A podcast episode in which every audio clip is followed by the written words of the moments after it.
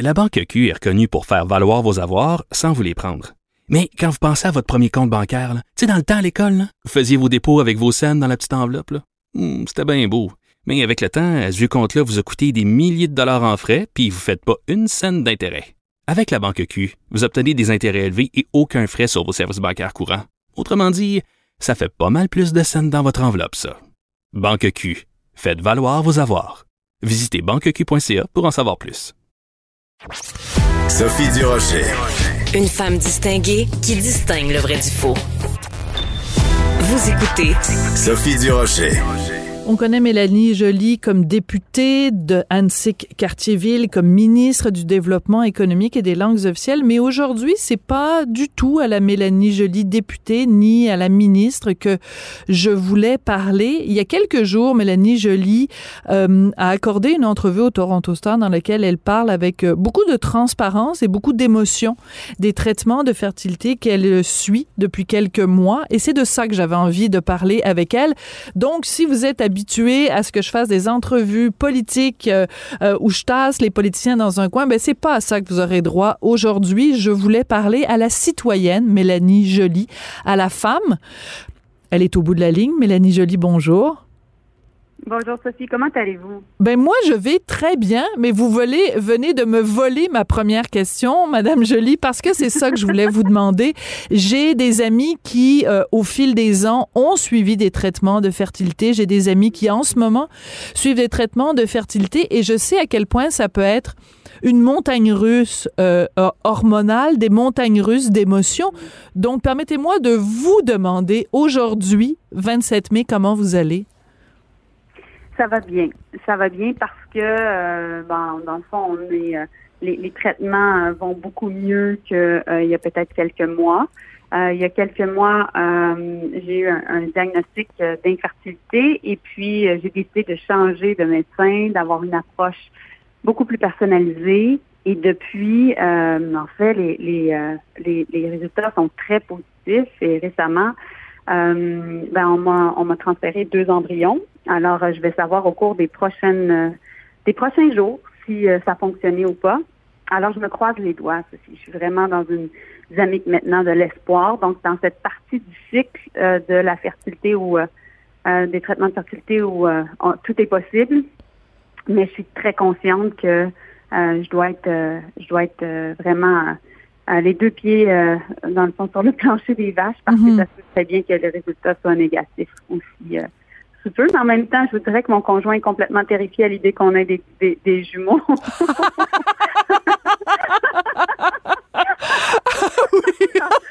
Je trouve ça très drôle. donc, on essaie d'en rire un petit peu. Mais je trouve ça génial que vous puissiez justement euh, avoir ces éclats de rire-là parce que, je l'ai dit, c'est, c'est beaucoup des montagnes russes. C'est très exigeant pour une femme qui suit ces traitements-là. Il faut se piquer, euh, il faut, euh, bon, je veux dire, monitorer tout ça. je trouve ça formidable que vous puissiez trouver ces moments-là de répit. En même temps, c'est pas facile. Et, récemment, vous avez écrit sur votre compte Twitter en vous adressant à tous ces couples qui qui traversent en ce moment des traitements de fertilité, je vous comprends. Euh, expliquez-nous, mhm. c'est quoi le plus gros défi quand on est un couple et qu'on passe à travers ça, Mélanie? Mais ben, je pense que c'est difficile certainement pour euh, la femme parce que les premiers traitements, Sophie, j'avais environ 55 euh, piqûres à me faire en l'espace de 12 jours. Ah oui? Je pensais pas que c'était autant. Oui, c'était vraiment exigeant. Euh, là, bon, les protocoles ont changé éventuellement. J'ai un médecin extraordinaire qui s'appelle Dr. Tan, qui est euh, le médecin qui avait également aidé Julie Snyder. Mais oui! Dr. Euh, Tan, oui, à, l'Université McGill. Oui, tout à fait. Oui. C'est ça. Donc, et puis, donc, j'ai beaucoup moins de médication qu'auparavant. Et les résultats sont meilleurs. Alors, c'est quand même hmm. surprenant. Mais, euh, mais en même temps, je pense que ça travaille beaucoup la résilience. Euh, je, je, m'efforce de faire de l'acupuncture. J'ai été beaucoup inspirée aussi par euh, ce que Céline Dion a fait à l'époque hmm. aussi, parce qu'elle aussi, elle a eu ce traitement de, de vitro avant d'avoir ses jumeaux, après René Charles. Donc, je me suis rendu compte, Sophie, un peu comme, en fait, essentiellement, vous m'avez écrit sur Twitter parce que vous avez été intéressé par rapport à, par l'entrevue que j'avais donnée au Toronto Star. Je me suis rendu compte à quel point il y avait un, beaucoup d'intérêt, mais aussi de soutien. Hmm. Depuis que j'ai partagé cette expérience-là, j'ai reçu des dizaines de courriels, de textos de femmes qui me parlent de leur expérience, hmm. de jeunes femmes qui sont préoccupées présentement par l'idée de commencer des traitements d'in vitro. Euh, j'ai même beaucoup d'amis, qui, des couples, qui, euh, qui sont préoccupés. Donc, euh, c'est comme si mon conjoint et moi, on s'est mis à, à partager notre expérience. On s'est rendu compte qu'il y avait encore beaucoup de tabous associés à ça. Puis, dans le fond, l'objectif de l'entrevue que, que la conversation qu'on a aujourd'hui, c'est de pouvoir briser ces tabous-là. Mm-hmm. Il y a un couple sur six qui fait face à l'infertilité présentement au pays. C'est énorme. Et, il y a des il y a des possibilités. C'est sûr que bon, je suis une ministre fédérale, j'ai accès à, des ressources, un bon salaire, mais je suis contente que le gouvernement québécois ait bougé sur cette question-là mm-hmm. et que justement les traitements in vitro vont pouvoir être, euh, être, être compensés dans, dans, une certaine mesure à partir de l'automne parce que c'est important. C'est important parce que en effet, ça coûte cher et c'est important comme société qu'on dise, ben, vous, vous, les chiffres, vous les avez donnés, un couple sur six qui, qui, euh, qui, a, qui a de l'infertilité. Donc, c'est important, si on veut agrandir la population québécoise, la population canadienne, de soutenir, mais pas juste soutenir euh, financièrement, euh, Mélanie, parce que c'est aussi un soutien psychologique parce qu'on se le cachera pas, il y a des moments de découragement, il y a des moments plus difficiles et c'est là que euh, quand on dit ça prend euh, un village pour élever un enfant, mais ça prend un village aussi pour que l'enfant arrive. Donc parlez-moi de, ce soutien-là parce que vous en avez parlé euh, un petit peu aussi, dire à quel point pas juste votre conjoint, mais même le reste de votre famille vous appuie dans cette démarche-là. Oui, ben, en fait, vous savez, vous avez suivi un peu ma carrière au cours des années. J'étais toujours très préoccupée d'être capable de concilier mon désir d'être maman, d'être une bonne conjointe aussi, tout en étant capable euh, de réaliser euh, mes propres ambitions professionnelles. Puis à l'époque, ça a été une des raisons pour lesquelles je m'étais lancée euh, à la mairie de Montréal, parce que je m'étais dit aussi le municipal, c'est plus, c'est c'est vraiment nécessairement un terrain de jeu plus facile mm-hmm. pour une femme qui veut avoir une famille. Et pour un couple, essentiellement, chaque chaque nuit, tu dors dans ton lit. Là. Donc, techniquement, tu vois tes enfants. Tandis qu'au fédéral, c'est pas le cas.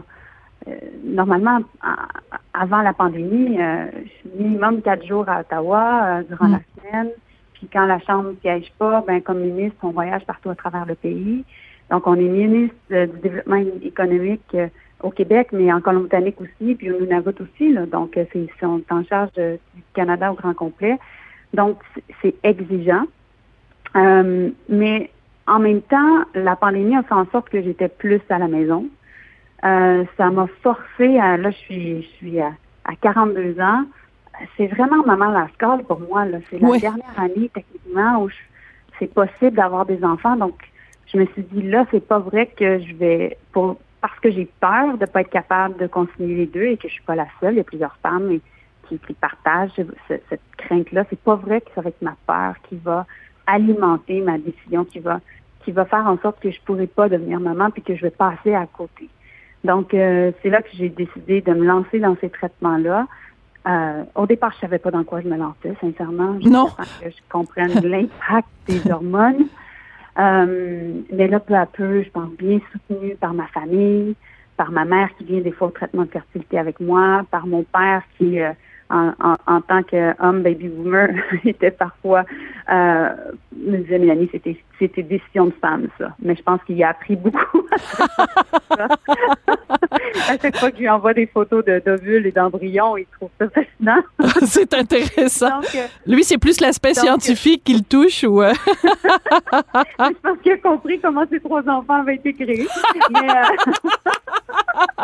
bon, j'espère que c'est pas quand même vous qui lui avez appris, mais bon, il, il, se doutait peut-être pas, il se doutait peut-être pas de quand il quand il les a fait de toute la l'implication biologique, disons, qu'il y avait à travers tout ça. exactement.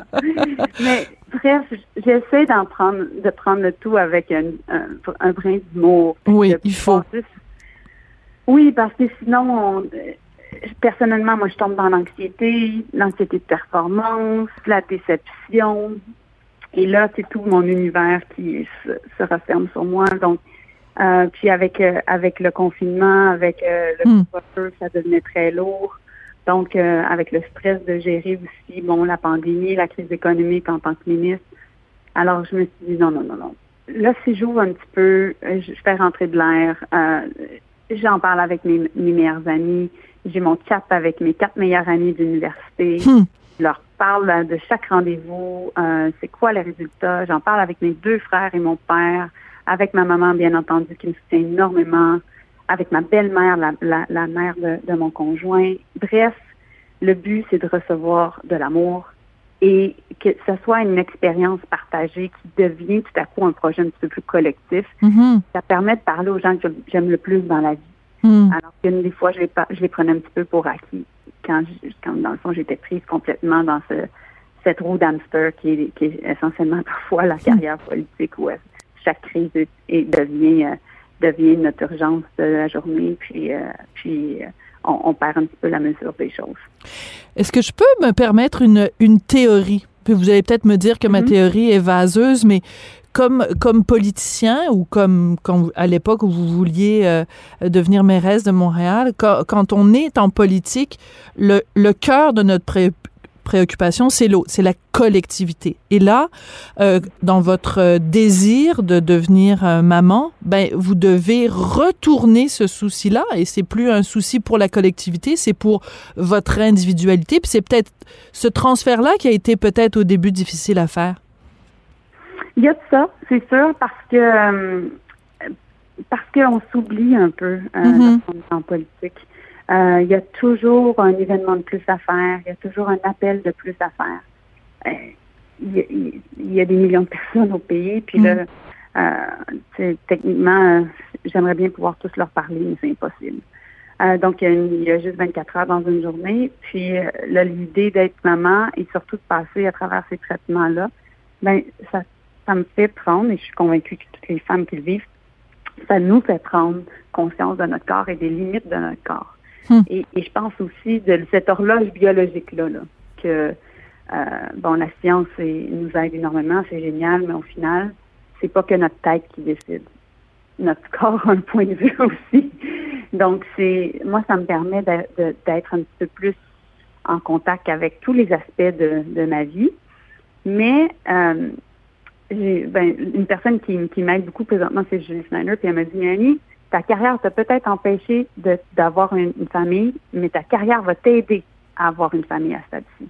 Et là, c'est ça que je sens. Je sens que Hmm. j'ai j'ai des bons médecins qui me soutiennent, j'ai du bon appui, mes, équipes sont prêtes à me soutenir, euh, ils sont fiers du fait que euh, je partage cette expérience-là. Euh, donc, il y a comme, on dirait que l'univers conspire à mon faveur. donc, euh, c'est, mais on va voir, Sophie, là, comme, comme je vous dis, je suis dans la bonne partie de, de du traitement parce que là, je suis en attente. Euh, lorsqu'on a un transfert d'embryon, on fait, on, a, on doit attendre 12 à 14 jours pour savoir si ça a fonctionné. Mm -hmm. Et là, ben, on est toujours en train de repenser à ce que c'est quoi nos petits symptômes, qu'est-ce qui se passe, est-ce que ça marche, est-ce que ça marche pas. Puis finalement, ben, on passe une prise de sang pour voir si notre taux d'HCG est assez élevé, puis le vertige tombe.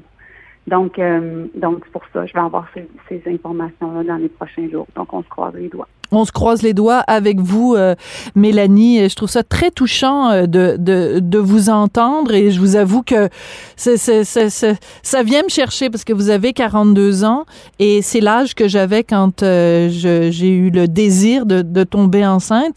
Et euh, bon, je, je, suis très chanceuse parce que ça s'est fait euh, assez rapidement, mais c'est, c'est, on sent cette pression-là comme femme quand on a l'âge de, de 42 ans si la Mélanie Jolie de 42 ans pouvait parler à la Mélanie Jolie de 30 ans, qu'est-ce qu'elle lui dirait? Ah, oh, mon Dieu, Sophie, je lui dirais de pas stresser, que ça va bien aller, puis que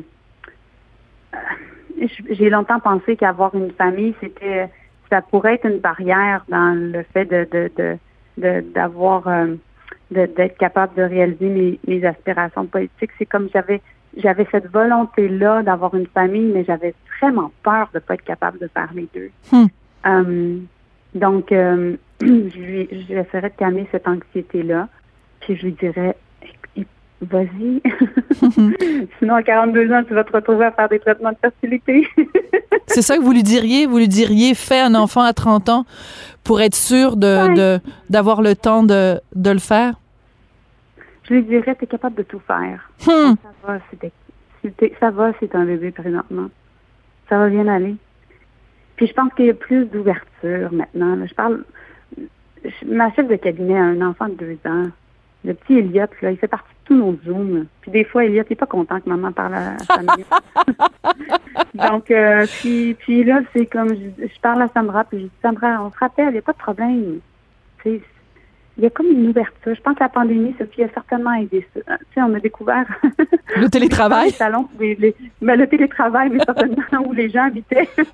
oui, on a vu que vous avez des très beaux tableaux sur votre mur chez ah, vous. Merci, merci, oui, mais je mets, le, je mets le meilleur angle. Hein. Oui. Je, pas quand je me mets pas en face de la laveuse hein, quand le, lavage est pas fait. Non, puis on sait pas ce que vous portez en bas de la taille. Peut-être que vous êtes en pyjama, ça on le sait pas.